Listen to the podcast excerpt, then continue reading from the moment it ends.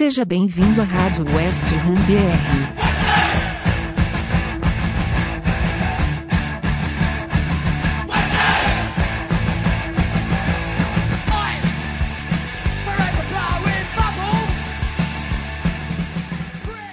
Rádio West Ham BR 8, olá Hammer. Eu sou o Lucas, jornalista e torcedor do West Ham. Estamos aqui para mais um programa e hoje vamos falar um pouquinho de West Ham 1, Liverpool 3 e também, principalmente sobre janela de transferências, né? A gente no momento da gravação aqui faltam pouquíssimos minutos para acabar a janela e a gente já, já, já, aceitou que realmente não vai vir um centroavante e isso incomoda muito todos nós aqui, toda a torcida do West Ham. Mas contratamos o Lingard por empréstimo e isso também vai ser uma pauta aqui hoje. Para começar, queria ouvir de você, Fernando, sua opinião sobre o jogo, essa derrota pro, pro Liverpool. Queria saber se você acha que essa derrota está na conta por ser contra o atual campeão, um time ali de, de Big Six, ou se, se é uma derrota que incomoda mais do que deveria, apesar da tabela ter ajudado, né? Os, os jogos dos adversários ajudou um pouquinho a gente, mas queria saber sua opinião. Cara, a derrota ela ficou com gosto muito amargo, muito amargo, principalmente porque foi a derrota do Leicester um pouco antes, então é, é, saiu a escalação do Liverpool junto com a derrota do Leicester, a escalação do Liverpool ali sem o, sem o Mané também, e o Liverpool bizarro, sem zagueiro, com o Henderson na zaga, e a gente começou a criar expectativa, né? De cinco anos depois, a última vitória foi em 2016, e tentar ganhar do Liverpool, porque se tinha um jogo pra gente ganhar do Liverpool, esse era o jogo, não, não tinha outro jeito. time embalado, pegando um Liverpool que vinha de uma vitória com o Tottenham, mas antes disso foram cinco jogos sem vencer. E aí começa o jogo e com quatro minutos de jogo a bola sobra nos pés de Fornals e o Fornals conseguiu chutar para trás. Ele chutou para trás num lance dentro da pequena área. Aí eu já falei, hum, esse jogo vai, vai ser complicado, velho. E eu fiquei triste porque o West Ham nem tentou impor o jogo contra o Liverpool todo desfalcado. O West Ham ficou mesmo esquema, jogando recuado, parecia que era um jogo contra o contra o Prime Bayern, Prime Barcelona, mas era o, o Liverpool, óbvio, com todo respeito ao Liverpool, atual campeão, mas o Liverpool totalmente desfalcado. O West Ham nem tentou, jogo muito ruim. O time se, se fechou lá atrás e algumas movimentações de sempre, né? O time fazendo 4-3-3 para defender, o Rice Susek e o Fornals caindo na esquerda, mas é algo que que era meio que fadada a dar errado e no segundo tempo, em cima do Cresswell, bizarro, a atuação do Cresswell, bizarra, bizarra. Os três gols em cima dele, tanto e desde o contra-ataque lá, que também foi pelo lado dele. E é, o gosto fica muito amargo. Não sei se bota tudo na conta do David Moyes, mas o gosto amargo da, da derrota. E aí começa a pensar: será que a gente vai conseguir mesmo brigar pela Europa? Eu acho que é muito difícil, ainda mais faltando 15 minutos para acabar a janela de transferência e o time ainda não reagiu. É, me incomoda também. A, a, minha opinião sobre o jogo é, é que eu achei a postura de início, defensivamente falando, achei ok, mas com um certo exagero também. É, é óbvio que do outro lado está o Liverpool, e por mais que estivesse desfalcado, sabemos que, que é um trabalho de tão longa data que a maioria dos jogadores que entram ali no time deles sabe o que fazer. Entretanto, passou uma impressão de que se fosse um 0 a 0 a gente estaria ok com isso. E jogar por um 0 a 0 contra uma equipe do, da qualidade do quilate do Liverpool é pedir para tomar gol, né? E, e uma hora a chance vai aparecer, apareceu. Eles conseguiram abrir o placar com o Salah e um pouco antes o Antônio perdeu a única chance que a gente teve no jogo, a única chance criada, né? Porque depois o Dawson fez numa bola aérea, enfim, a chance criada mesmo foi aquele, aquela finalização do Antônio para fora, lance antes do primeiro gol do Liverpool. E assim, eu confesso que 1 a 0, 1 a 0 Liverpool com a gente tentando jogar não me incomodaria. Eu aceitaria esse resultado tranquilamente, mas do jeito que foi, eu fico incomodado e principalmente quando as substituições começaram a ser feitas Acho que você, Fernando, tocou num ponto importante quando falou do David Moyes. Não dá para colocar só na conta dele de fato, porque os jogadores, principalmente ofensivamente, estavam numa noite ruim. Mas tem uma grande parcela de culpa dele. É a entrada do Yarmolenko, mais uma vez, sabe-se lá para quê. Jogador extremamente caro, que não rende. Mais uma vez, ressalto aqui, se o do Beco tivesse entrado na reta final do jogo contra o Palace, que a gente até pediu isso aqui, porque o jogo estava decidido, né? Apesar do 3 a 2 o jogo estava decidido ele não estaria pronto para entrar num jogo como o Liverpool. Vai saber, né? Enfim, Ele tá claramente acima do nível do sub-23. Na semana passada ele desceu para fazer um jogo, marcou dois gols e deu uma assistência. O David Moyes assistiu esse jogo e ainda assim apostou no Yarmolenko. Complicado. É, o segundo gol do Liverpool veio num contra-ataque que foi ridículo ver o Yarmolenko tentando alcançar o Salah na velocidade também. E para fechar aquelas últimas substituições que eu não entendi até agora, saíram Ball e o Antônio faltando 10 minutos e com o time perdendo de 2 a 0 e entra o Noble, o Fredericks, não consegui compreender para quê. Juro que tentei imaginar o Solskjaer indo para frente, Noble ocupando ali o meio-campo, o Fredericks de ala, mas não rola, não dá mesmo. E para coroar essas substituições ruins, né, o, o Liverpool fez o terceiro gol e no finalzinho o Dawson ainda descontou olhando de modo geral, são três pontos que eu não coloco de antemão mesmo na, na nossa conta.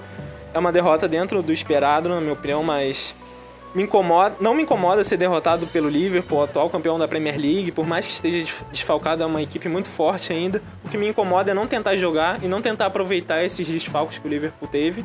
Mas por sorte, a rodada foi, foi boa, né? Queria saber de você, Leandro, sua opinião sobre não só sobre o jogo também, mas sobre a posição na tabela. Acho que que a gente estava vindo numa sequência muito grande de vitórias, teve esse tropeço contra o Liverpool, mas as equipes de trás, o Tottenham principalmente, perdeu para o Liverpool na rodada passada, tem um jogo difícil agora contra o Chelsea, está ali patinando, assim, no mínimo, né? Tá numa fase bem ruim, teve o Kane lesionado, tá retornando agora. E como o Fernando falou, o Leicester na nossa frente perdeu, então a gente também não desgarrou tanto assim deles. Então quem sabe o Liverpool dispara lá para frente, nossa briga fica ali com Leicester, Tottenham, quem sabe um, um Chelsea voltando ali para cima também, um Arsenal começando a chegar. Você acha que dá para brigar por Europa ainda ou essa derrota abre muito a sua atenção quanto à insegurança do time? Salve, salve rapaziada, tudo bem? Então, Lucas, falando primeiro sobre o jogo.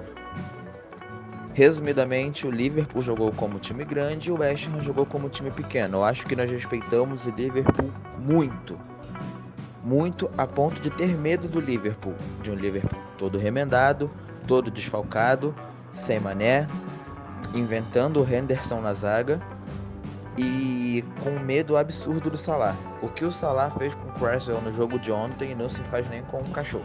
Puta que pariu. Aí eu falo que eu não gosto dele, o pessoal vem querer reclamar. Mano, não dá, não dá, não dá o, medo do West Ham ontem incomodou bastante, cara. Eu, como você falou, se a gente perde de, de 2 a 0, mas jogando bola, velho, incomodando, indo dentro dos caras, usando o fator casa, porque nós jogamos em casa. Se nós jogássemos metade do que nós jogamos no primeiro jogo contra eles, mano, a gente ganharia, de verdade. Como bem o Fernando falou, o jogo para ganhar do Liverpool era esse, cara. Era esse, a oportunidade era essa, da gente poder estabilizar na tabela, dar uma respirada, aproveitando que a, a rodada ajudou. É, mas em contrapartida, acaba, entre aspas, sendo bom pra gente tomar um choquezinho de realidade, né? Porque até a gente tava sacaneando nas últimas gravações que o West Ham virou o Bayern de Munique. Né? Ninguém mais ganhava, tudo mais.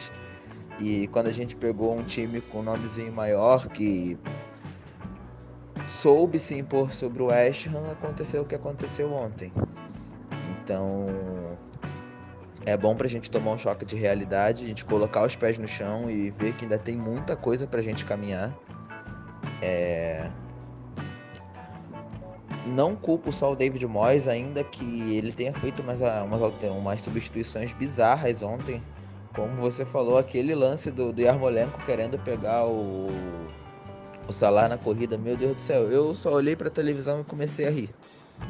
É, a gente tem um elenco, infelizmente, muito fraco, muito enxuto. E a gente vai falar mais à frente sobre janela de transferências e tudo mais. Agora a conta vai começar a chegar. Chegamos no segundo turno e Infelizmente, podem acontecer lesões, podem acontecer algumas outras coisas que vão atrapalhar o andamento do resto da temporada. A gente vai fazer o quê? Vai sobreviver com Yarmolenko de centroavante de novo? Boa, Leandro. Queria ouvir de você agora, Léo, sua, sua opinião sobre o jogo, sua opinião também sobre, sobre esse fato de dessa postura do Ashton, se, se te incomodou também, ou se você acha que Porque quando a gente olha de fora, o resultado é um resultado aceitável por, pela posição do Liverpool, pela equipe que é o Liverpool, mas desfalcada, né? Você acha que isso afeta ou deveria afetar na nossa postura de jogo? Olha, eu acho que é aceitável porque a gente vinha de quatro vitórias seguidas e a gente não, tinha perdido no ano. Seis jogos, seis vitórias. Mas era a nossa maior chance de ganhar do Liverpool em cinco anos. Os caras estavam com um time meio reserva, não tinha um zagueiro, estavam é, sem Firmino e Mané. E o Origi é horrível, a gente até cogitou ele no West Ham, mas ele é muito ruim. E era a nossa maior chance de encostar nas cabeças. A gente ia ficar um ponto do terceiro colocado. Eu acho que eu nunca esperava que isso acontecer na minha vida torcendo pro West Ham. E a atuação dos jogadores, eu acho que o Quezel é torcedor do Liverpool mesmo. É, na real ele é, só que quando che chega jogo contra o Liverpool, eu acho que ele fazer propósito, entendeu? Porque torce, quer ver o Liverpool campeão. E nossa, o Antônio, se fosse o Alê que errasse os gols que ele errou nos últimos dois jogos, eu acho que o Alê não seria crucificado. Acho que pediram para ele nunca mais jogar no West Ham United. E nossa, nossa volância também, os dois nulos no ataque não agregaram absolutamente nada, até o Rice, que sempre está ajudando. E o Solskjaer, que também é muito bom jogador, mas nenhum ajudou.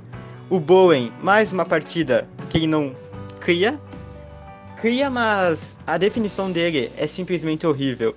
E ele estava muito bem quanto a definição no início da temporada, mas nos um mês pra cá, horrível. O Fornals, que estava jogando bem nos últimos 3, 4 jogos, não fez nada. E o Benrama, ele deu aquele lançal tudo bem, mas nada. Perdi, perdeu muito a bola. Acho que eu nunca vi o Sage perder tanta bola como ele perdeu nessa partida. E eu acho que é isso, porque não, não vi uma partida tão ruim no Ogbona. O Dawson de sempre, eu acho que não crucificou o time. O Koufal não atacou bem, mas não defensivamente não foi culpa dele. E o Fabianski, não vejo que nenhum gol tenha sido culpa dele. Hum, é isso. Eu acho também que, que faltou, justamente como você foi listando aí, faltou do pessoal lá da frente, né? Até do, de quem é lá de trás e costuma apoiar na frente, não rolou mesmo. Acabou sendo, sendo uma atua, atuação, produtivamente falando, ofensiva, de parte ofensiva, muito ruim. Deixamos muito a desejar. E aí a gente sabe que, que uma hora ou outra o Liverpool batendo ali na área toda hora sem a gente responder, os gols irão sair. Mas agora eu queria falar um pouquinho de janela de transferências, né? É, está faltando só dois minutos para fechar a janela, fechou praticamente. A gente não trouxe um centroavante, nesse, pelo menos até esse momento que a gente está gravando aqui, não, não rolou também. A contratação do substituto, entre aspas, do Haller, né? Seria o, o centroavante para ser reserva do Antônio, ou quem sabe revisar, enfim não aconteceu. A gente teve a contratação do, do Lingard, do Manchester United, por 1,3 milhões de libras. Um pouquinho mais, um pouquinho menos, enfim. Nessa média aí. Assumimos o salário inteiro dele, falam cerca de 75, 80 mil na, na cotação de libra. E a gente teve agora há pouco mesmo, né, enquanto a gente estava iniciando nossa gravação aqui, a notícia de que o David Moyes teve o, o aporte financeiro da, da diretoria oferecendo 20, de 20 a 30 milhões de libras para ele contratar um atacante hoje pela manhã. Ele recusou. É, a impressão que eu tenho, não sei vocês também, é de que ele está esperando a outra janela, ou seja, para trazer, tentar de novo o centroavante do Sevilha, que, que, parece que ele gosta muito dele, e principalmente o, o o atacante do Slavia Praga, ou o Lozek, né, o jogador do, do Sparta Praga, são duas indicações do Solcheck e, e parece que o David Moyes está confiando no estilo de trabalho que, que as equipes de lá têm, a seleção tem. É, a gente teve notícias esses dias de que o Solcheck e o Kufal mudaram a mentalidade do, de trabalho de alguns jogadores. Parece que eles são tão profissionais que inspiraram outros, outros jogadores e a gente sabe que o David Moyes valoriza muito isso. E talvez ele esteja esperando o Cima, que já está habituado a essa... O Cima e o Josek também já estão habituados a esse modus operandi do, do futebol tcheco, enfim, não, não tivemos a, a investida final no King, né? Foi para outra equipe também da Premier League. É, não, não, não houve mais conversa sobre Arnautovic também, com aquele salário altíssimo. Enfim, se a gente for listando todos os atacantes que a gente tentou aqui, a gente vai passar mais de uma hora aqui falando, enfim. Queria saber de você, Fernando, sua opinião. É, a gente não trouxe um atacante, mas a gente trouxe o Lingard por empréstimo nessas condições que você tem anteriormente. Eu gostaria de abordar esse tópico agora com vocês, porque o Lingard é um cara que divide muitas opiniões, né? Acho que na torcida do West Ham, na Inglaterra, vimos muito mais gente a favor do que contra. E aqui no Brasil a gente viu o contrário, torcedores muito, alguns com uma indignação muito grande, não entendendo por que do West Ham tá fazendo investimento num cara que está em baixa e não, não trazendo alguém para a posição de atacante, que era a necessidade mais grave do elenco. Enfim, mas tem gente aqui que apoia também, eu vou, vou falar minha opinião mais, mais à frente. Queria saber de você, Fernando, o que você acha da chegada do Lingard e da não chegada de um atacante. É, bom, Lucas, primeiramente eu queria falar sobre a janela do West Ham. É, é uma janela que, se a gente pensar pelos pontos que você testou, do, da chegada do Cima, talvez no, no meio do ano, do, do Hilozek, são dois jogadores jovens, dois jogadores de qualidade e dois jogadores que quem indicou tem muita moral para indicar, né? Que é o Solchek, que acabou indicando com o Fal que resolveu um dos nossos grandes problemas, que era a lateral direito. Mas é triste quando você pensa que o West Ham é, tá com a chance, tem a chance em mãos de fazer história. Já fez no primeiro turno, fez o melhor primeiro turno da história da, da nossa era Premier League, né? Mas era a nossa chance de fazer história, de conseguir uma, uma vaga na, na Europa League direto. Quanto tempo que isso não acontece? O West Ham disputar a Europa League sem ter que passar por preliminares. E a gente pelo jeito parece que vai acabar desperdiçando, não tem elenco. E se não contratar um atacante significasse dar chances ao Odubeco, seria muito bom, mas o Mois já se mostrou que preferiu utilizar o Ermolenko de centroavante. E nem foi tão mal assim, mas era contra um time de terceira divisão. E algo que me incomoda um pouco essa falta de ambição da, da, do time para com essa temporada, embora eu acho que a gente consegue observar um norte importante no time, pensando que a gente está melhorando nas contratações. Não está deixando mais 40 milhões em jogadores que na hora a gente se empolga, mas no, no fundo sempre tem a chance de não dar certo. Foi o que aconteceu, não deu certo com o Felipe Anderson, não deu certo com o Sebastian Heller.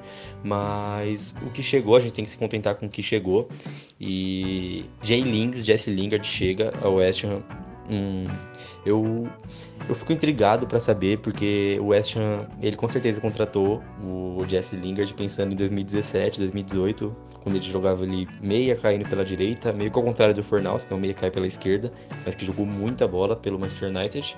Mas quem chega é o Jesse Lingard de 2021, 2020, 2021, que quase não joga pelo Manchester United, que muito tempo, poucos gols para um cara que que tem que vai pro ataque, mas é um jogador que tem o seu hype, é um jogador que qualidade ele tem. E o que eu gosto dessa contratação, que foi um pedido especial do David Moyes, de um time que está quinta, na quinta posição, ou seja, um time grande, time, time enorme da Inglaterra, que está numa posição tão boa e aposta no, no trabalho do, do Jesse Lingard. Eu tenho certeza que se falta alguma coisa, se falta algum problema na autoestima dele, no, que é algo muito importante no futebol, que é a autoestima do jogador, se é algo no ego dele, então pode ser que, que esse empurrãozinho, essa mudança de áreas vai ser muito importante pro, pro Jesse Lingard. Mas se não é isso, se é algo na qualidade, algo físico nele, algo na mente dele que já não que esqueceu como joga bola, mas perdeu a vontade de jogar bola. Então eu acho que aí eu acho que essa contratação não vai fazer muito sentido, até porque é aquilo, se ele for muito mal, a gente perdeu, porque gastou dinheiro, e se ele for muito bem, ele provavelmente volta para o Manchester United. Mas é isso, a, a janela se acabou faz alguns minutos, não veio o centroavante. Triste por não ter vindo nem para um empréstimo de Josh Marra, sei lá, qualquer jogador, mas é, agora é se contentar com o que a gente tem e ir para esse para essa outra metade da temporada e tentar continuar fazendo história. É, é um desperdício mesmo, né, cara? É, é como você falou, se fosse a mentalidade fosse para dar espaço para o Dubeco começar a produzir profissionalmente, não só no sub-23 e formar banco como está fazendo, eu entenderia a não chegada do centroavante, mas é, do jeito que, que aconteceu, não concordo. Acho que, que a gente está desperdiçando mesmo uma, uma chance de temporada aci muito acima da nossa média e concluir muito acima da nossa média. A gente está deixando isso a risco por conta do nosso elenco curto e principalmente na posição de ataque. Sobre o Lingard, na minha opinião, ontem mesmo ficou clara a escassez de opções que temos no elenco quando o time inicial não funciona. E apesar do Lingard não ter uma unanimidade técnica, acho que a versatilidade dele pode ajudar muito no jogo. No jogo de hoje mesmo, ele não, não foi, jogo de ontem, aliás, né? ele não estava inscrito, ele não foi inscrito a tempo. Mas vamos fazer um cenário aqui em que ele tivesse inscrito e, e aí o David Moyes olha para o banco e tem o Lingard ou o Yarmolenko. Eu não pensaria duas vezes. É, e, e, e, foi no lugar do Fornals, né? Justamente na, numa posição que o Lingard cobre. Então, eu acho que para elenco é uma, uma adição muito positiva. Tenho dúvidas também, assim como o Fernando falou, do quanto o psicológico dele tá abalado, do quanto a vontade dele em, em performar em alto nível na Premier League tá instável ainda. Enfim, acho que o Lingard é um cara que o David Moyes conhece e, além de ser pedido dele, ele cobre quase que todas as posições que o David Moyes identificou ali como, como falha no elenco. Acho que no Manchester United ele já até atuou como segundo volante. Isso era uma posição que a gente não tinha mais ninguém além do Noble para substituir a dupla titular que é o Rice Solchek. O Mois na entrevista também falou sobre utilizá-lo ele como um falso 9 e não chegou um 9 para ser o dono da posição ou revezar ali com o Antônio, então é um cara que pode ser opção ali também. Eu acho que principalmente por esse ponto de versatilidade e de, um, de uma indicação do Mois, sabendo que a mentalidade dele pode combinar com a mentalidade que o time tem, acho que por isso pode ser uma contratação positiva, mas é, eu acho um negócio ruim. Não a contratação, mas o negócio como foi feito ruim. É, desde que se iniciou essas conversas de empréstimo do Lingard para o, para o West Ham, a gente percebeu que o Manchester United estava irredutível quanto às suas demandas. A gente acabou fechando, fechando a contratação por mais de um milhão de libras e, e em contramão a gente não teve nenhuma opção de, de compra no final. Eu acho isso um erro terrível. Por mais que o Lingard esteja em baixa, muita gente duvide dele, muita gente aqui no Brasil caçou dele. É, não é um cara que que deu uma segurança total de que vai falhar. A gente tem uma pontinha de esperança de que ele pode ser útil ao elenco. Então imagina se ele de fato é útil ao elenco, se ele se torna um cara importante numa temporada que pode ser muito acima da nossa média acostumada nos últimos anos. E aí acabou a temporada ele vai embora, volta para o Manchester United e fica por isso mesmo. Acho que esse é um problema dessa negociação por empréstimo, a gente não ter opção de compra. Enfim, é, o negócio eu achei ruim por isso, um salário dele relativamente alto para nossa média, né? Não é alto como o do Yarmolenko, por exemplo, mas é, é um salário um, pouco, um pouquinho acima da, da média do, dos jogadores titulares. Mas enfim, isso não me incomoda tanto quanto o fato de não ter uma opção de compra ao final desse empréstimo. É, acho que isso é o erro mais grave, porque o West Ham pagou uma taxa pelo empréstimo dele e na troca não recebeu de volta uma opção para firmalizar a compra ao final dessa passagem dele. Acho que isso é um risco que a gente corre. E aí fica, se ele não tem como isso acabar bem pra gente lá no final do empréstimo, né? Porque se ele, se ele for muito mal, ele volta pro United, segue, o West Ham segue a vida dele, o United também. Agora, se ele for muito bem e a gente querer contar com o jogador para a próxima temporada, ele volta pro United e não tem muito que a gente fazer. Agora, eu queria saber de você, Leandro, o que você acha dele? Você acha do Lingard chegando? Você acha que ele pode dar, dar um suporte ao elenco curto e principalmente essa posição de ataque que, que a gente ficou sem contratação? Né? Então, Lucas, nós vemos o nível de amadorismo da nossa diretoria quando o nosso diretor executivo é o nosso volante titular. É. A maior esperança de contratações que sejam efetivas são as indicações do SUSEC. Isso é complicado pra caralho pra quem almeja coisas melhores na, na temporada. É. É inexplicável, inexplicável nós não termos contratado um centroavante especialmente com a notícia que nós tivemos agora que a diretoria cedeu de 20 a 30 milhões e o Moyes simplesmente não quis trazer nenhum centroavante. É... Eu não sei nem o que, que eu digo, cara. Eu não sei nem o que, que eu digo. Eu quero ver como é que vai ser se o Antônio infelizmente machucar de novo. Que a gente tem esse risco. O Antônio é um jogador que ele deixa muita força física em campo. Ele é um cara explosivo que tudo dele é na disposição e que uma hora ele pode simplesmente arrebentar o músculo da coxa de bobeira, tá ligado? É... Como vocês falaram bem também, será que nós não comprarmos o centroavante é sinônimo de darmos mais oportunidade para o Dubeco jogar? Eu acho bem difícil, especialmente tendo quem nós temos lá do lado de fora. É... Não, não era momento de nós queremos cabaçar, cara. E cabaçamos mais uma vez. Acho que nada mais, poderia ser mais West Ham do que isso. E agora falemos sobre o Lingard. Quem já me conhece sabe que eu não gosto dele. Eu não gosto, eu não acho ele um jogador que vai ser solução de problemas pra gente. É, e isso se torna pior ainda quando nós vemos o contexto da contratação, como vocês muito bem falaram.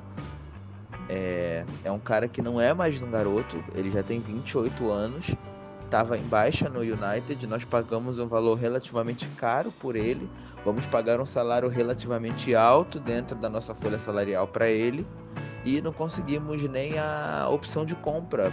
Isso nós vemos de novo quão amadora é a nossa diretoria, cara.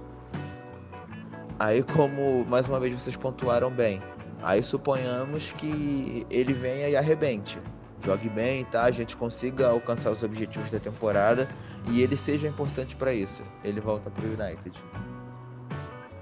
É, é complicado, cara, é complicado. A, o amadorismo da diretoria impressiona. Isso reflete no amadorismo que nós temos comandando o nosso time. David Moyes é uma topeira, é uma topeira, não, não tem condições como, em qual contexto ele olha para o banco e, e vê que não tem necessidade de contratar um centroavante. Isso, isso não entra na minha cabeça. É, eu tenho muito medo, cara, porque pela primeira vez a gente pode fazer história. Eu, particularmente, acompanho o West Ham vão fazer 4 a 5 anos. E eu nunca vi isso aquela temporada do Paier que nós fomos à Europa League e saímos na pré-Europa League, na verdade, a gente não, não, jogou o que a gente jogou nesse primeiro turno, cara. E a gente pode realmente almejar coisas, coisas grandes. Mas com essa diretoria vai ser complicado, cara. A nossa esperança de ter um afago era essa janela de transferências. E eu acho que eu não aguento mais meia temporada de, de Fredericks e Armolenko, não. Dá não. Cara, na minha opinião, o. Tipo, o negócio é. É horrível. Tipo, se ele for ruim, é ruim. Se ele for bem, ele vai voltar pro United e não, a gente vai ficar sem nada. Mas, tipo, pra rotação, o Lingard tem muito a agregar pra gente. Ainda mais, tipo, a gente tem uma FA Cup pra disputar. Que ele não vai poder disputar, mas vai dar descanso para botar, tipo, botar ele na Premier League para descansar certo jogador. E na Premier League a gente vai dar nossa vida para tentar uma vaga na Europa e eu acredito que vai nos agregar muito, muito, muito mesmo. Seja contra o Big Six ou seja contra times que a gente tá Overhampton, Everton, vai nos ajudar muito.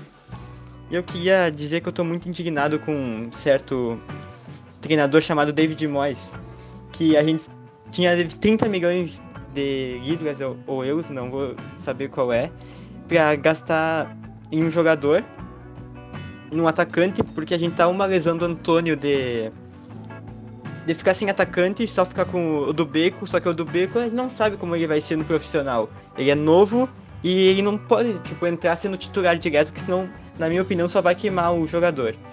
E a gente tinha tudo para trazer um atacante e ficar com dois centroavantes bons jogadores. Só que o David Moyes optou por trazer jogador na janela de verão, que na minha opinião é um grande, grande erro. Pois é, né, cara? Também, também fico inseguro quanto, quanto ao do Beco ser lançado assim tão precipitadamente no, no, no time principal. Mas enfim, eu prefiro que o Odubeco ganhe alguns minutos do que ver o Armolenko de centroavante. Realmente não dá. E é por isso que a gente deveria ter contratado nem que fosse um empréstimo de alguma das muitas opções que a gente sondou para ser o centroavante do time, para revezar ali com o Antônio na posição, porque a gente sabe que, que, o Antônio é um cara que se lesiona muito e como você bem falou, Léo, a gente tá uma lesão do Antônio de, de não ter praticamente nenhum jogador de função ali. Até o Antônio de fato não é, né? Ele se tornou um centroavante, ele era um jogador de ponta, já é até, é até engraçado imaginar que o nosso centroavante artilheiro hoje era o nosso lateral direito lá em 2016. É um cara muito, muito versátil, mas, enfim, a gente sabe o quanto fisicamente ele, ele tem problemas e, e é o receio também. Eu também tenho esse receio do, do, do bico acabar sendo queimado nessa, nessa rotatividade que a gente pode acabar tendo durante a temporada. Enfim, também considero o erro do David Moyes. mais a contratação do, do Lingard também, também acho que vai ser útil. Um negócio ruim, mas pode ser útil durante essa temporada. E para complementar a, as nossas opiniões, o Richard Klopp, o Twitter dele é @richardklopp, ele é integrante da equipe da MUFCBR e vai falar um pouquinho pra gente a visão do Manchester United nesse negócio, o que podemos esperar do Lingard aqui no West Ham. Boa tarde, amigos da Rádio West Ham BR. Eu sou Richard Klopp, da MUFCBR, e estou aqui hoje para falar um pouquinho sobre o Jesse Lingard, que é um jogador que veio da nossa base e que está se transferindo por empréstimo para o West Ham até o final da temporada. Ele é um jogador que tem 28 anos, atua na posição aí como meia ou como ala direito, tá? Podendo atuar e já tendo atuado no United em outras posições como às vezes mais recuado, como um segundo volante, e também pela ponta ou ala esquerda. Ele chegou ao clube em 2000, foi logo no início da carreira dele, quando ele tinha ainda 8 anos de idade. A partir de 2010, ele se transferiu para o profissional e ele passou por uma série de empréstimos. Ele passou pelo Leicester City, ele passou pelo Birmingham City, pelo Brighton e pelo Derby County. Após esses quatro clubes, ele sim veio para o Manchester United novamente e ele se fixou como um jogador ali que poderia ser titular. A essa época ele já não era mais tão, apesar de ainda ser chamado de menino, ele já não era mais tão novo. E ele foi um jogador que teve uma série de altos e baixos no clube. Eu entendo da forma seguinte: ele não é um jogador ruim, ele é um jogador que ficou marcado por uma fase muito ruim do clube.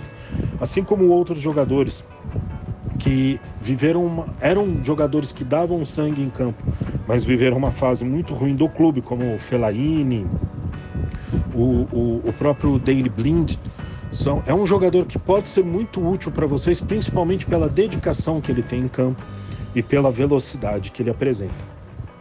Um, o ponto máximo negativo dele durante a passagem dele no United foi principalmente o período em que a mãe dele esteve doente. Eu não sei precisar qual é o problema, porque ele não é exatamente uma pessoa que, que expõe isso. E ele teve um problema que ele teve que passar a cuidar dos irmãos, e aí o futebol dele começou a cair muito. Posteriormente, com a chegada do, do Ole Gunnar Solskjaer, ele passou a deixar de ser tão utilizado pelo, pelo grupo, principalmente após a chegada do Bruno Fernandes. Como sempre, nós fazemos ótimos votos para ele no West Ham. Que vocês sejam muito felizes com ele. Obviamente, só não ganhem de nós, tá bom? Um grande abraço e muito obrigado pela oportunidade. Perfeito, Richard. Muito obrigado pela sua participação. É, um grande abraço para você e para o Charles também, que, que fez o meio-campo para podermos contar com a sua opinião de quem viu o Lingard tão de perto por tantos anos, o desenvolvimento completo dele. Então, é, é um cara que tem muita história do Manchester United eu tenho certeza que os torcedores do Manchester vão torcer pelo sucesso dele aqui e a gente também espera isso. É, o bom futebol por aqui, que ele consiga recuperá-lo, enfim, de fato que ele possa contribuir muito bem para essa nossa campanha. Para encerrar, né, vamos falar de futebol feminino e, e que semana tivemos, né? Vai ser, vai ser quase um desabafo aqui de tanta notícia ruim. Mas vamos começar pela notícia boa, que foi a chegada de uma nova jogadora para o meio-campo, a islandesa Dagny e vamos combinar de chamá-la de Dagny, ok? Ela utiliza o sobrenome dela na camisa e é, é algo próximo a Bijar Dortir. Então eu vou ficar sem condições de repetir isso constantemente, até nas narrações no, nos Estados Unidos, onde ela teve passagem. Na própria Inglaterra deve ser assim também.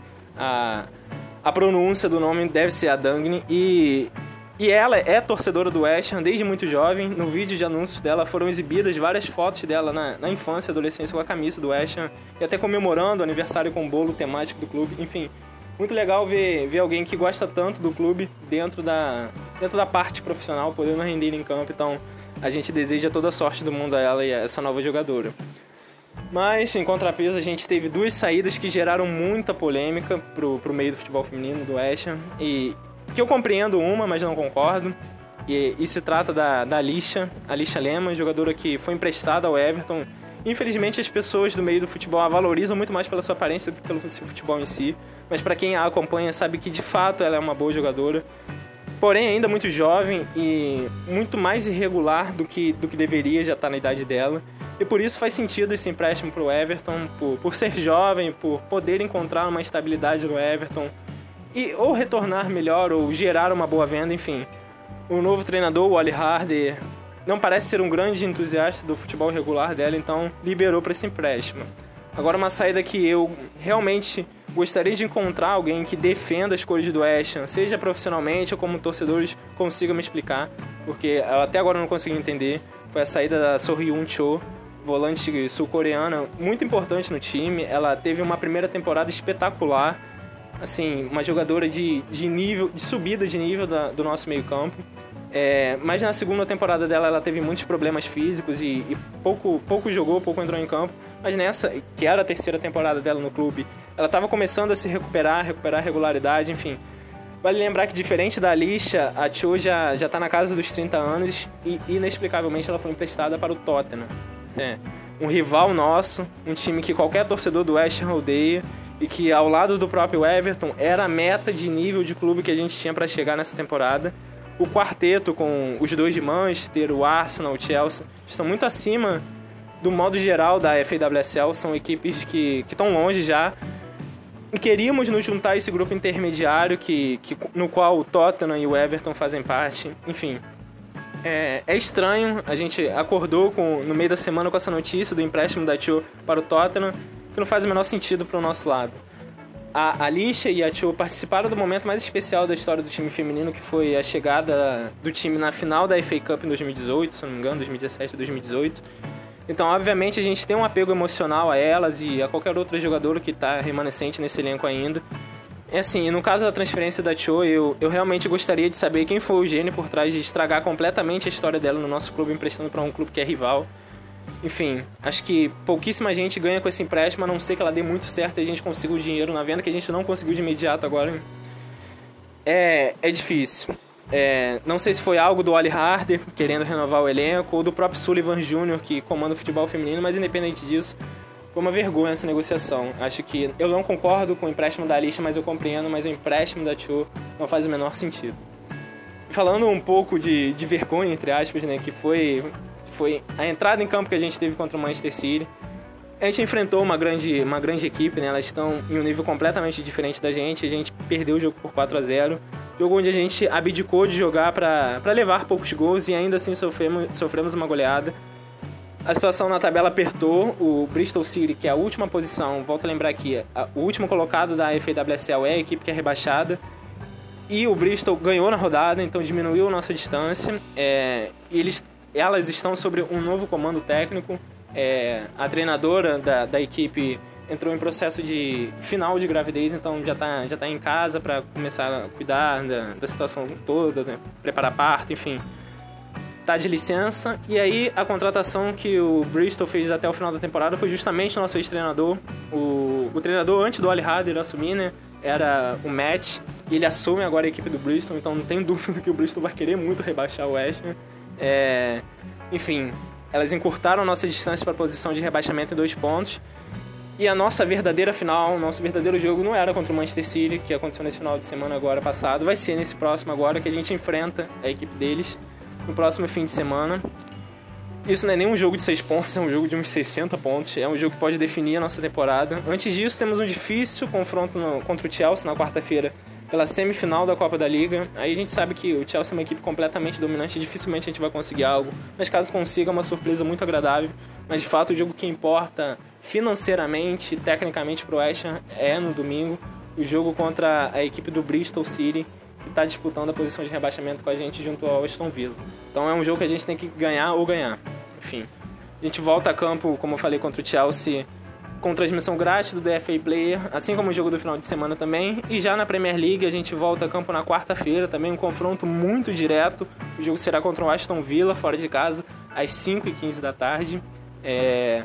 Na próxima edição do nosso programa estaremos aqui para fazer cobertura de pós-jogo dessa partida. Um jogo muito difícil, mas que, que pode significar muito para as pretensões do West Ham nessa temporada. É isso, pessoal. Obrigado por ter escutado até aqui. Até a próxima. Valeu!